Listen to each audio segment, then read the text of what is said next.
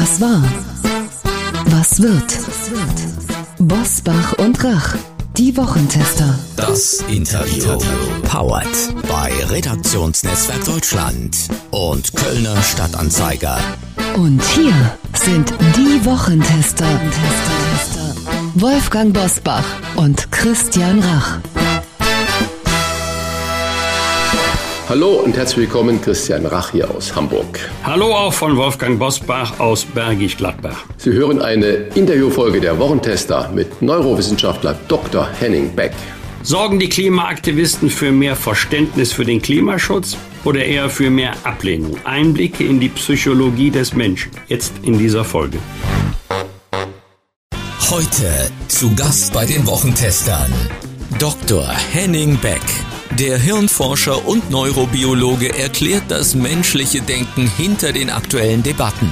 Zum Kampf der Klimaaktivisten sagt Beck, ein Fall von psychologischer Überheblichkeit, denn der Zweck heiligt selten die Mittel.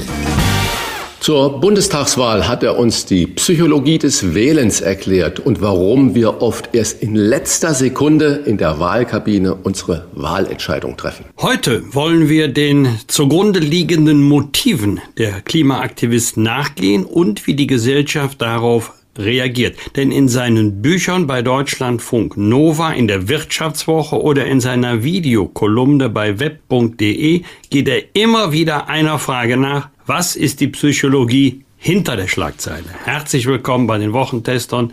Dr. Henning Beck. Hallo, schönen guten Tag. Lieber Herr Beck, der Chefredakteur der Welt, Ulf Porschardt, bezeichnete ja das, was wir da in Lützerath gesehen haben, als die Schlacht von Lützegrad, wie er sie nennt, eine Theaterinszenierung ausgemacht, in der die Grünen gleich alle Rollen auf einmal besetzen, von der Aktivistin bis zum Polizeichef. Wenn Sie an die Bilder von Lützerath denken, wie viel Inszenierung ist denn dabei? Ist natürlich von außen immer schwer einzuschätzen, aber ich denke, wir erleben in eine, eine Zeit, in der die Macht des Bildes allen Beteiligten durchaus bewusst ist. Also sowohl der Politik als auch den Leuten, die demonstrieren. Es geht letztendlich darum, das eine Bild zu erzeugen, um am Ende damit die Debatte bestimmen zu können. Wir wissen, dass das Bild immer mächtiger ist als irgendeine eine DPA-Meldung schriftlich.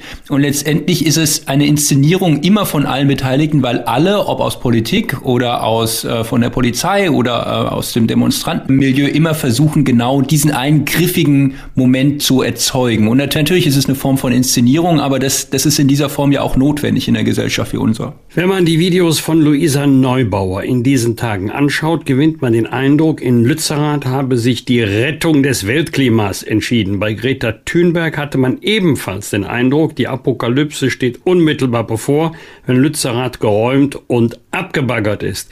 Kann man mit dieser Überzeichnung diejenigen, die noch nicht auf der vermeintlich guten Seite stehen, wirklich überzeugen? Ähm, das ist, äh, finde ich, eine sehr interessante Frage und auch ein ganz interessantes Motiv, was da drin steckt. Denn was wir da erleben, das sind ja durchaus religiöse Narrative. Also es wird mit einer Apokalypse gearbeitet, es wird damit gearbeitet, dass wir uns an der Natur versündigt haben.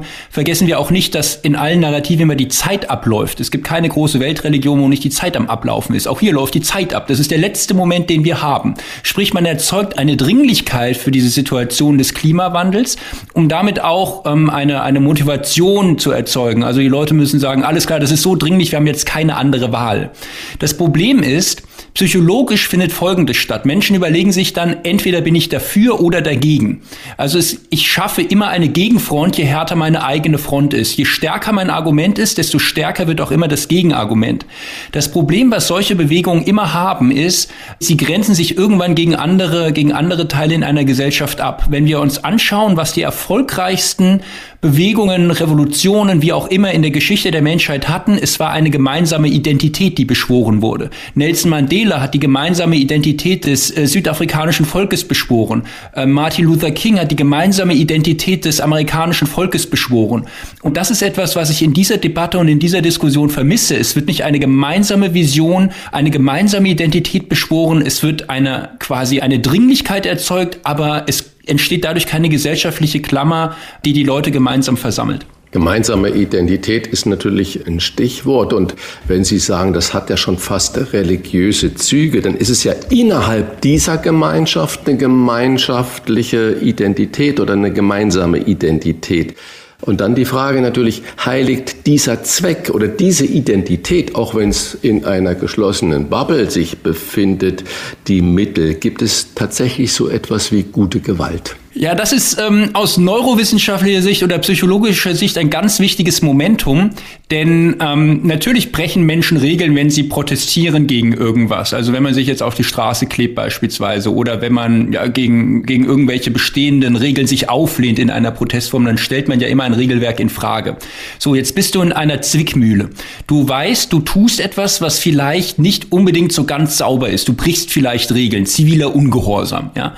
Ähm, was wiegt jetzt schwerer? Schwerer, die Regel nicht zu brechen und damit langfristig irgendein Unrecht geschehen zu lassen ähm, oder die Regeln zu brechen und damit gegen die Regeln eben zu verstoßen. Was machen wir also? Wir müssen uns irgendwie rechtfertigen und dann suchen wir ein höheres moralisches Gut, was eben den momentanen Zweck oder die Handlung rechtfertigt. Ganz konkret, Menschen setzen sich für die Freiheit ein. So, Menschen setzen sich für die Freiheit ein und demonstrieren dann gegen das Maskentragen. Sie demonstrieren aber auch gegen das Tempolimit. Ähm, sie demonstrieren dafür, dass man sich für Klimawandel einsetzt. Alles unter der, unter der moralischen Idee der Freiheit. Und plötzlich ist man in der Lage, wenn man ein höheres moralisches Gut akzeptiert, dass man dann im konkreten Moment auch durchaus Handlungen durchführt, die Regeln brechend sind. Und das ist notwendig, weil nur so kann gesellschaftlicher Fortschritt entstehen. Aber die Büchse der Pandora ist sehr schnell geöffnet, wenn, weil wir wissen, wenn sich Menschen unter einer höheren moralischen Idee versammeln, dann können die alles machen. Ja, so wurden Kreuzzüge geführt. Und das ist, das ist das Problem, dass man irgendwo eine gesellschaftliche Grenze ziehen muss.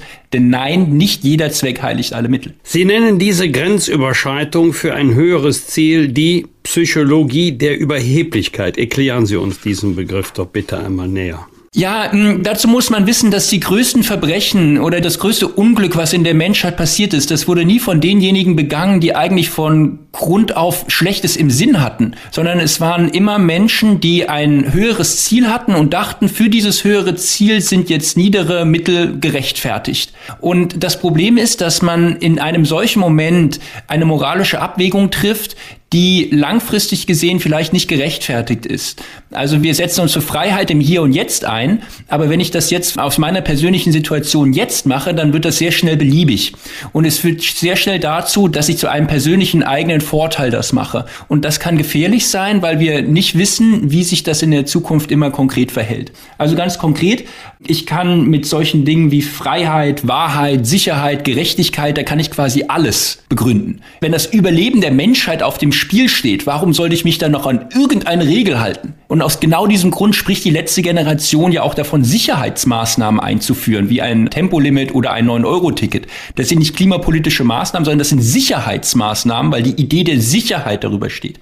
So, und das Problem ist dann, ich erhebe mich im Hier und Jetzt mit einem, mit einer moralischen Abwägung ähm, über eine gesellschaftlich demokratisch legitimierte Entscheidung und dann muss ich eine Abwägung treffen. Ist es, wann wird es irgendwann zu einem Eigennutz, zu einer, zu einer eigenen Identität, die ich schaffe und wann müssen wir uns einfach an die Demokratie halten? Wenn ich das so genau zuhöre, wie Sie das darstellen und begründen, kommt sofort die Frage auf, wie gefährlich ist diese Psychologie der Überheblichkeit, also einer Gruppe, die diese absolute Überzeugung hat, dass sie das alleinig Richtige tut. Wie gefährlich ist es für unsere Gesellschaft, für den Zusammenhalt? Und haben Sie noch andere Beispiele außer dem, was wir im Moment erleben, dass wir eigentlich schon fast religiöse Züge haben, was diesen Klimaaktivismus angeht?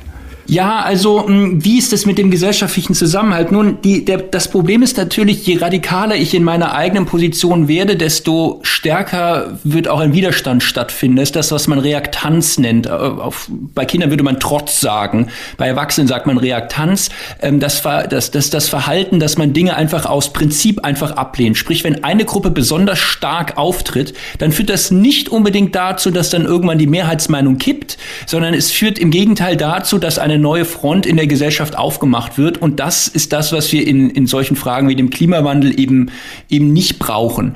Ähm, wir, wir erleben eigentlich so eine, so ein neuen Narrativ in dieser, in dieser Klimawandelbewegung. Es, wie gesagt, es wird durchaus mit, mit religiösen Motiven argumentiert, Sündermotiv, Apokalypsenmotiv. Und was ich vermisse, und das haben nämlich alle Religionen, ist ein Paradiesversprechen. Menschen nehmen sich zurück, Menschen verzichten, Menschen setzen sich für eine höhere Sache ein, wenn sie wissen, wofür sie das tun. Und das haben wir nicht. Also meine Oma hat immer gesagt, Junge, ich will, dass du es mal besser hast als ich.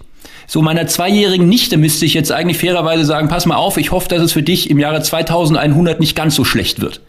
Aber das ist jetzt nichts, was eine junge Generation motiviert. Nicht ganz so schlecht. Das ist kein Paradiesversprechen.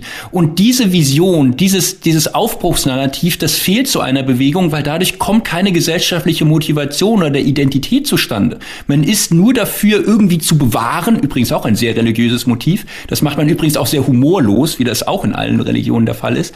Und das führt eigentlich nicht dazu, dass jetzt eine gesellschaftliche Aufbruchstimmung entsteht, sondern wir haben genau das, was wir in Lützerath gesehen haben. Wir haben Bilder von der einen Seite, wir haben Inszenierungen von der anderen Seite, wir, wir haben genau diese, diese, diese Erzählungen, diese politischen, die dann raus entstehen. Und was wir eigentlich bräuchten, wäre, dass wir sagen, hey, das Problem ist so groß, lass es uns zusammen anpacken. Ja, wir brauchen jeden. Vom Investmentbanking bis zum Baggerfahren ähm, brauchen wir alle Leute, um dieses Problem zu lösen. Und wir brauchen jetzt nicht eine, eine Diskussion, wer mehr Recht hat. Ja. Trennen wir uns einen Moment mal von dem Thema äh, Klimapolitik, Klimaaktivisten. Zählen die Maskenverweigerer bei den Corona-Demonstrationen ihrer Überzeugung nach auch zur Gruppe derjenigen, die ein höheres Ziel als Rechtfertigung für ihren Regelbruch anführen? Ja, absolut. Und das ist psychologisch gesehen genau das gleiche Momentum. Also man argumentiert ja auch hier damit mit einem höheren Gut der Freiheit. Ich will mir nicht meine individuelle Freiheit nehmen lassen. Und dann, ähm, wenn ich wenn ich in diesem Framing bin, würde ich auch sagen, okay, es ist Unrecht, was mir angetan wird.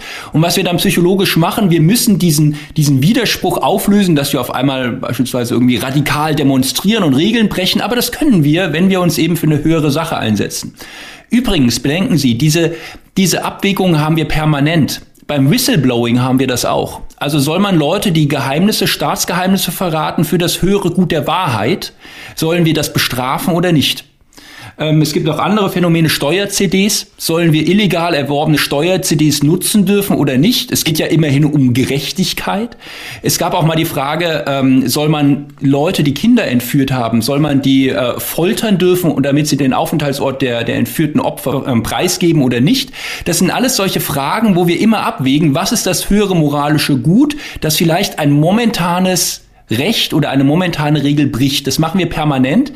Aber man muss sich im Klaren darüber sein, nur ganz, ganz, ganz wenige moralische Güter sind wirklich so hoch, dass sie die aktuellen Regeln, die wir haben, wirklich brechen. Und das, da muss man immer ganz fein abwägen, ähm, dass man da nicht genau in diese Überheblichkeit reinschlittert. Das klingt ja nicht nur psychologisch, sondern auch sehr philosophisch, was Sie da sagen. Und ich glaube, es ist ja nichts gefährlicher, als wenn sich die Masse in Bewegung setzt. Könnte man sagen, immer wenn sich Menschen auf einen äh, guten Zweck berufen und sich darüber solidarisieren, äh, könnte das in eine doch relativ äh, gefährliche Richtung abgleiten. Anders gefragt, zählt nur das Mittelmaß, äh, moralisch gerecht zu handeln.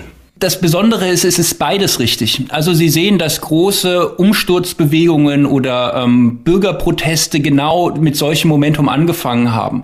Ja, also die Proteste um Martin Luther King haben genauso angefangen. Das war ein Verletzen der Regeln.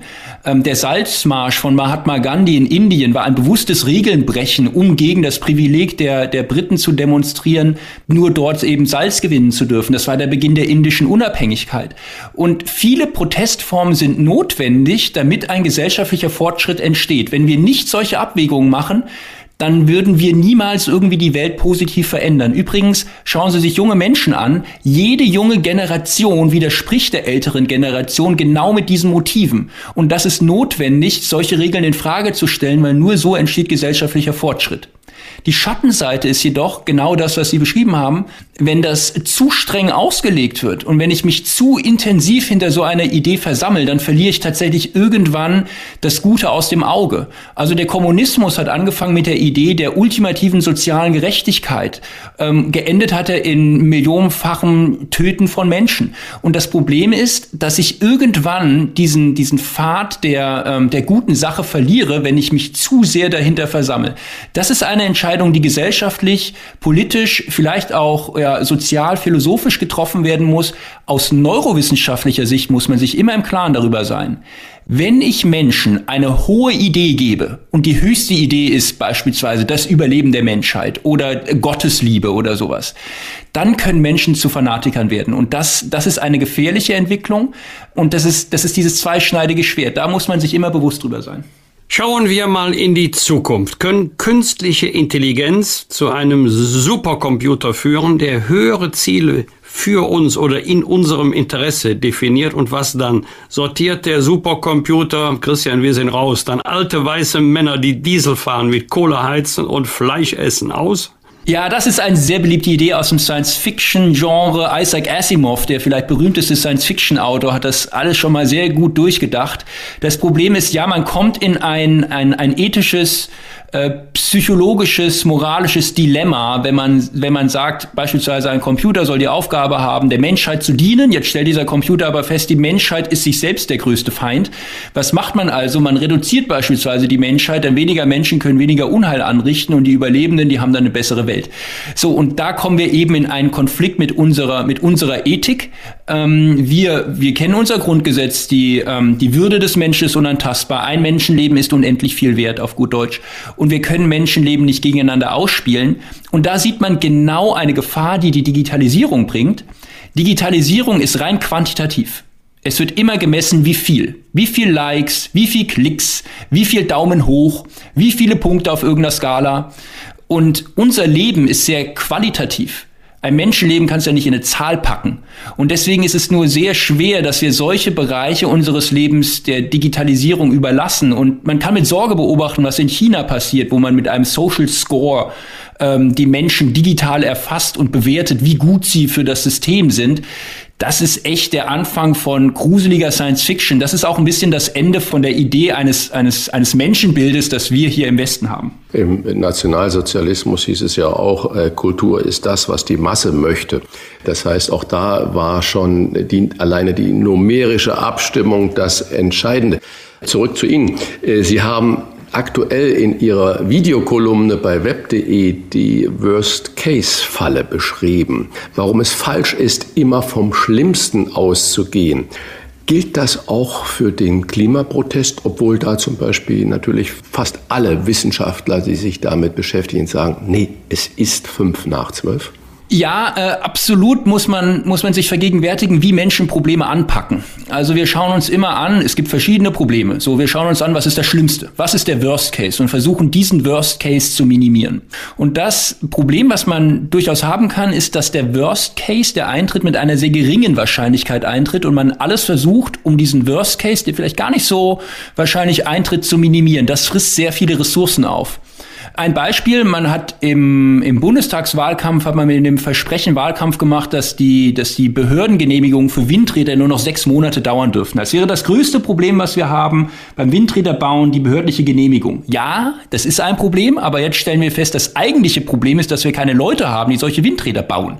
Ja, selbst wenn wir alle, wenn wir ein Windrad in drei Wochen genehmigen, haben wir überhaupt nicht die Leute, die so ein Windrad da in die Erde hauen können. Ähm, wir haben auch nicht genügend Leute, um die ganzen Wärmepumpen einzubauen. Wir haben häufig diese ganz ganz subtilen, ähm, nicht so offensichtlichen Probleme, die viel häufiger auftreten, die wir aber aus dem Blickfeld verlieren, weil sie nicht so dieses große, krasse Worst-Case-Super-GAU-Szenario heraufbeschwören. Also wir haben Angst davor, dass, dass die Atomkraftwerke explodieren, was aber mit einer sehr geringen Wahrscheinlichkeit eintritt. Und das größere Problem ist, dass wir uns energetisch abhängig gemacht haben, dass wir, wie gesagt, nicht genügend Leute haben, um die Energiewende hinzukriegen.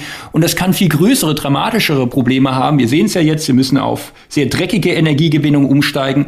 Und das ist ein Problem, was man typischerweise hat, lieber, besser wäre es erstmal, die, die dünnen Bretter ein bisschen besser zu bohren, bevor man sich an die dicken Bretter wagt, weil das frisst häufig sehr viel Zeit und Ressourcen. Klimaaktivisten predigen häufig Verzicht. Ist das der richtige Weg, die Welt zu retten? Nun, Verzicht ist ein sehr starkes Bild und Menschen verzichten auch sehr gerne, wenn sie wissen, wofür. Ich bin mir nicht so ganz sicher, ob wir wissen, wofür wir verzichten sollen. Also wir wissen aus der, aus der Neurowissenschaft, Verzicht etwa weniger zu haben als vorher, das ist ein sehr, eine sehr schlechte Idee. Wir fühlen uns eigentlich auch immer genau dann schlecht, wenn wir weniger haben, als wir erwartet hatten. So. Ähm, übrigens, dass Menschen gerne verzichten und Müll wegschmeißen, das ist kein Verzicht. Ja, wenn ich Müll, ich kann auf Müll nicht verzichten. Also Wohnung entrümpeln oder sowas ist kein Verzicht, das ist eigentlich eine Form von Befreiung. Ja. Ähm, aber Verzicht würde bedeuten, den Wohlstand, den ich habe, das, was mich glücklich macht, das, über das ich mich auch definiere, Status, Prestige, gesellschaftliche Anerkennung erreiche, das weniger zu haben, das macht Menschen unglücklich.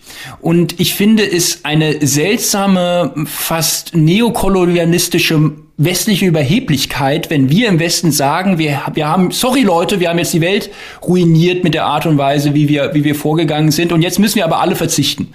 Auch, auch in China, auch in Indien, auch die ganzen Schwellenländer, auch in Afrika, die Leute, die jetzt Aufstiegsversprechen haben, die jetzt auch nach oben wollen, denen sagen wir jetzt, ja, sorry, aber für das Klima müssen wir jetzt alle verzichten. Das ist, das ist keine Idee, die einen Menschen antreibt. Eine bessere Idee wäre zu sagen, lass uns die Welt besser gestalten, nachhaltiger gestalten, ähm, dass wir Möglichkeiten haben, Energie zu nutzen, ohne sie zu verschwenden. Also in, in einer Viertelstunde fällt so viel Energie auf die Erde von der Sonne, da, da können wir ein ganzes Jahr von leben. Mm, also ist die, die Technik einzusetzen, um ohne Verzicht eine bessere Welt zu erreichen, das sind sehr viel stärkere Narrative, als zu sagen, lass uns das Rad zurückdrehen. Übrigens, das ist für eine, für eine Industrienation wie unsere geradezu fantasielos. Ja, also wir haben, wir haben die Welt mit Technologie verändert, wir haben sie, wir haben sie auch besser gemacht, wir haben, wir haben die Welt auch gestaltet und uns fällt jetzt nichts Besseres ein, als zu sagen, hey, lass uns verzichten. Werner von Siemens würde sich hinsetzen und grüne Energietechnik bauen. Gottlieb Daimler würde ein nachhaltiges Auto bauen. Und uns fällt nichts anderes ein, als zu sagen, ja komm, lass uns das Rad zurückdrehen. Ich finde das einem, unserem Land unwürdig. Sie haben da gerade tolle, große Leute zitiert.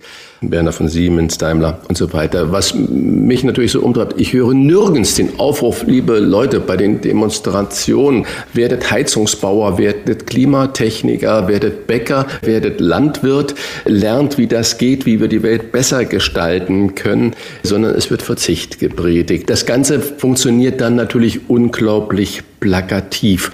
Die Bezeichnung, die letzte Generation, ist ja zu lesen wie so eine Headline. Und man geht gar nicht mehr da drunter und guckt, was heißt das denn eigentlich in der Konsequenz? Und wenn ich Sie jetzt neurowissenschaftlich frage, ist das schon der falsche Ansatz, sich als die letzte Generation ja. zu bezeichnen, um, ich mache mal in Anführungsstriche, die Ungläubigen zu überzeugen oder die große Masse mitzunehmen? Ja, warum haben wir nicht die erste Generation, die sagt, wir haben, wir sind die Ersten, die das Problem wirklich richtig anpacken? Ja, wir, wir brauchen Leute, die die Welt verändern, die, die, die, wir brauchen die Leute, die Windräder bauen, wir brauchen die Leute, die, die ähm, die Wärmepumpen reinhauen, wir brauchen Leute, die das Stromnetz ausbauen und die, das brauchen wir eigentlich, weil wir werden, wir werden die Welt nicht mit, allein mit Verzicht retten. Natürlich, ein bisschen können wir auch verzichten. Also niemand braucht Erdbeeren im Winter. Ja, das, das ist, das ist für mich klar. Niemand braucht auch zehn Jeans, von denen er zwei anhat oder so. Aber die, die grundsätzliche Idee, wie ich eine Gesellschaft zur, zur Verbesserung bringe, ist eigentlich, dass ich eine positive Idee von der Zukunft gebe und das dann gemeinsam anpacke. Und da fehlt mir tatsächlich so ein bisschen dieser, dieser Schwung. Es wird auch hier wieder sehr ähm, mit, mit Verlustangst argumentiert und wir wissen aus der Neurowissenschaft, ja, das, das bringt Menschen auch in so eine aktive Rolle, wenn sie Angst davor haben, was zu verlieren, keine Frage aber letztendlich langfristig eine Motivation zu erzeugen. Und wir müssen bedenken, wir reden hier nicht von den nächsten drei, fünf Jahren, wir reden hier von den nächsten 50 Jahren oder 80 Jahren. Eine Gesellschaft, die, die Generationen, die heute noch gar nicht geboren sind, müssen motiviert sein, dieses, dieses Problems sich anzunehmen. Und ähm, da braucht es tatsächlich viel stärkere gesellschaftliche Narrative als einfach nur die, die Angst vor Verlust und lasst uns jetzt mal schnell irgendwie äh, das Rad ein bisschen zurückdrehen.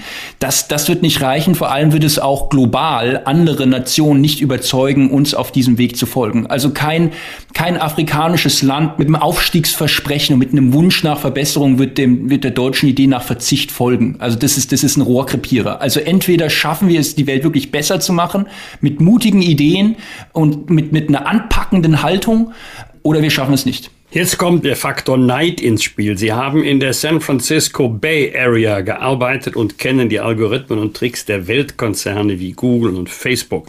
Also bitte mal alle hören, wie überzeugt man Menschen, wie retten wir denn nun die Welt? Also ganz wichtig ist, dass man, dass man den Menschen auch zeigt, dass sie in dem, was sie tun, etwas bewirken können. Wir kommen uns häufig sehr ohnmächtig vor in dem, was wir tun, aber tatsächlich ist es so, bei so einem Problem wie dem Klimawandel, es sind oder auch andere Artensterben. Wir reden auch gar nicht vom Artensterben, was, was ein ähnlich großes Problem ist.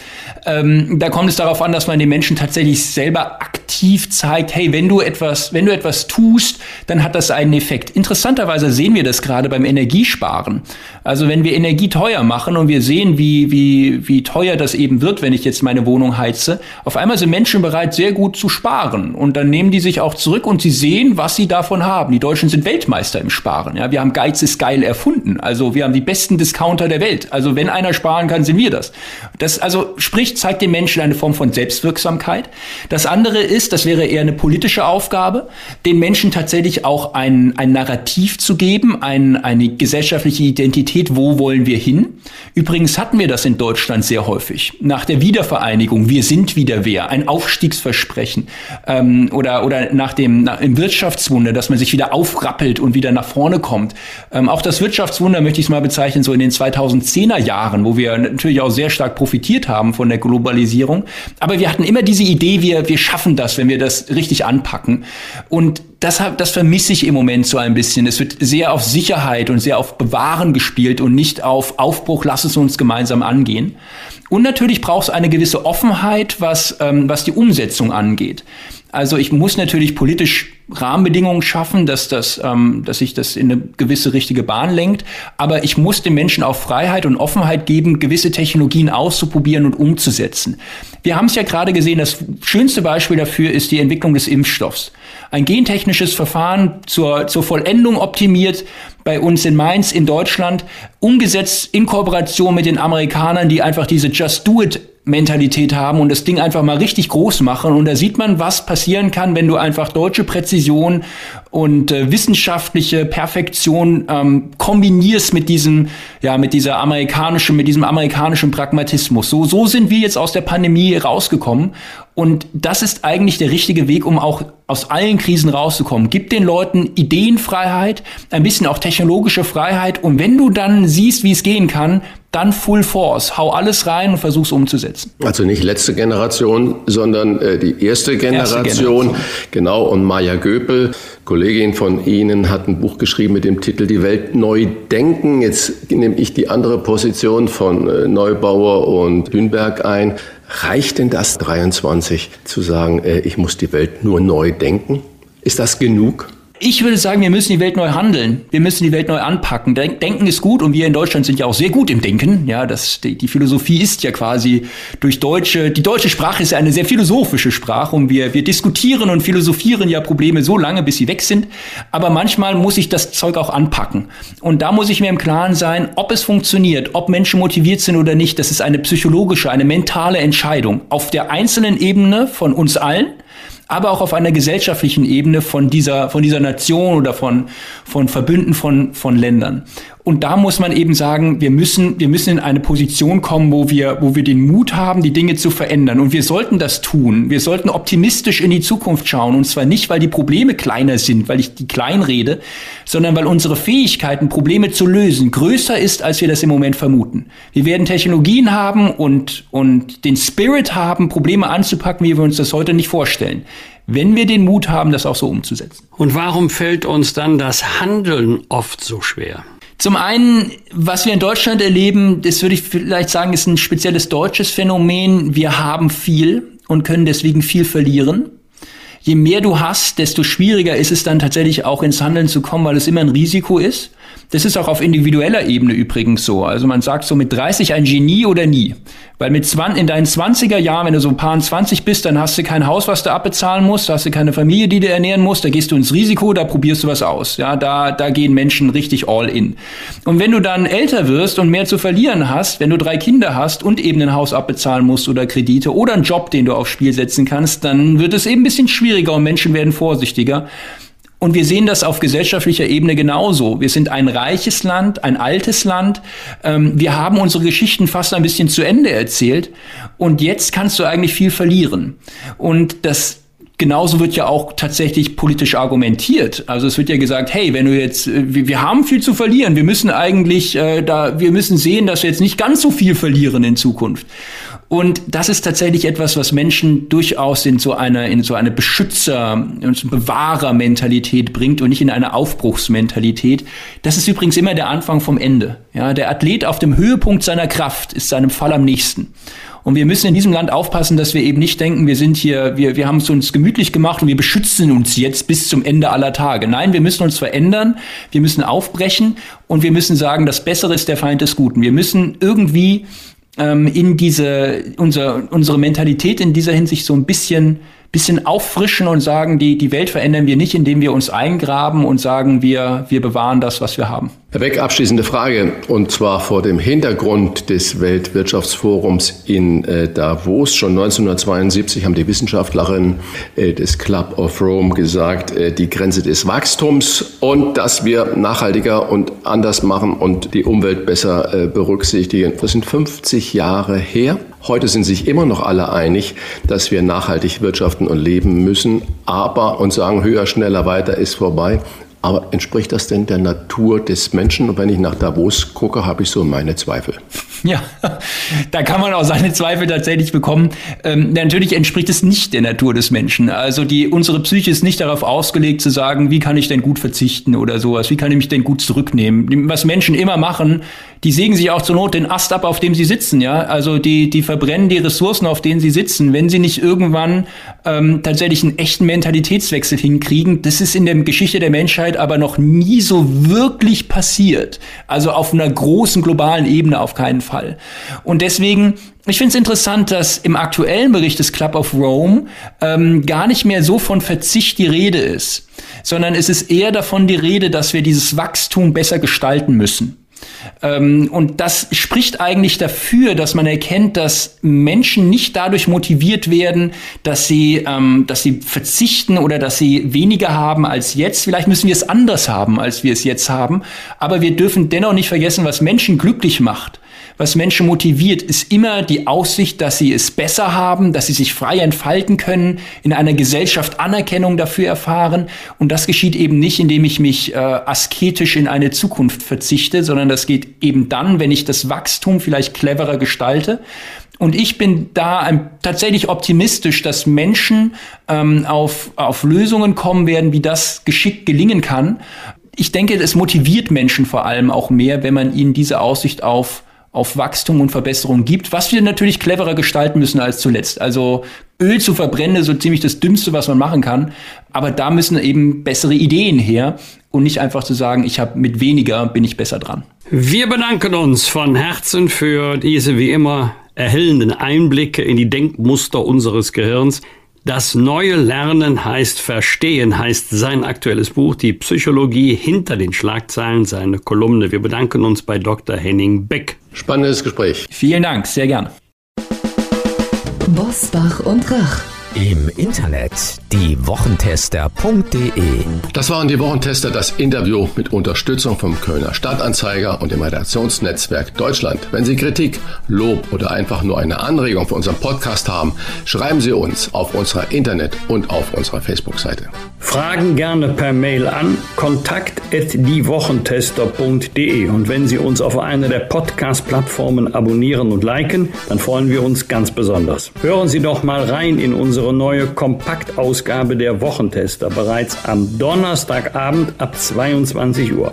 Die neue reguläre Folge hören Sie dann am Freitag ab 7 Uhr. Danke für Ihre Zeit. Was war? Was wird? Wolfgang Bosbach und Christian Rach sind die Wochentester. Ein Maßgenau Podcast. Powered bei Redaktionsnetzwerk Deutschland und Kölner Stadtanzeiger.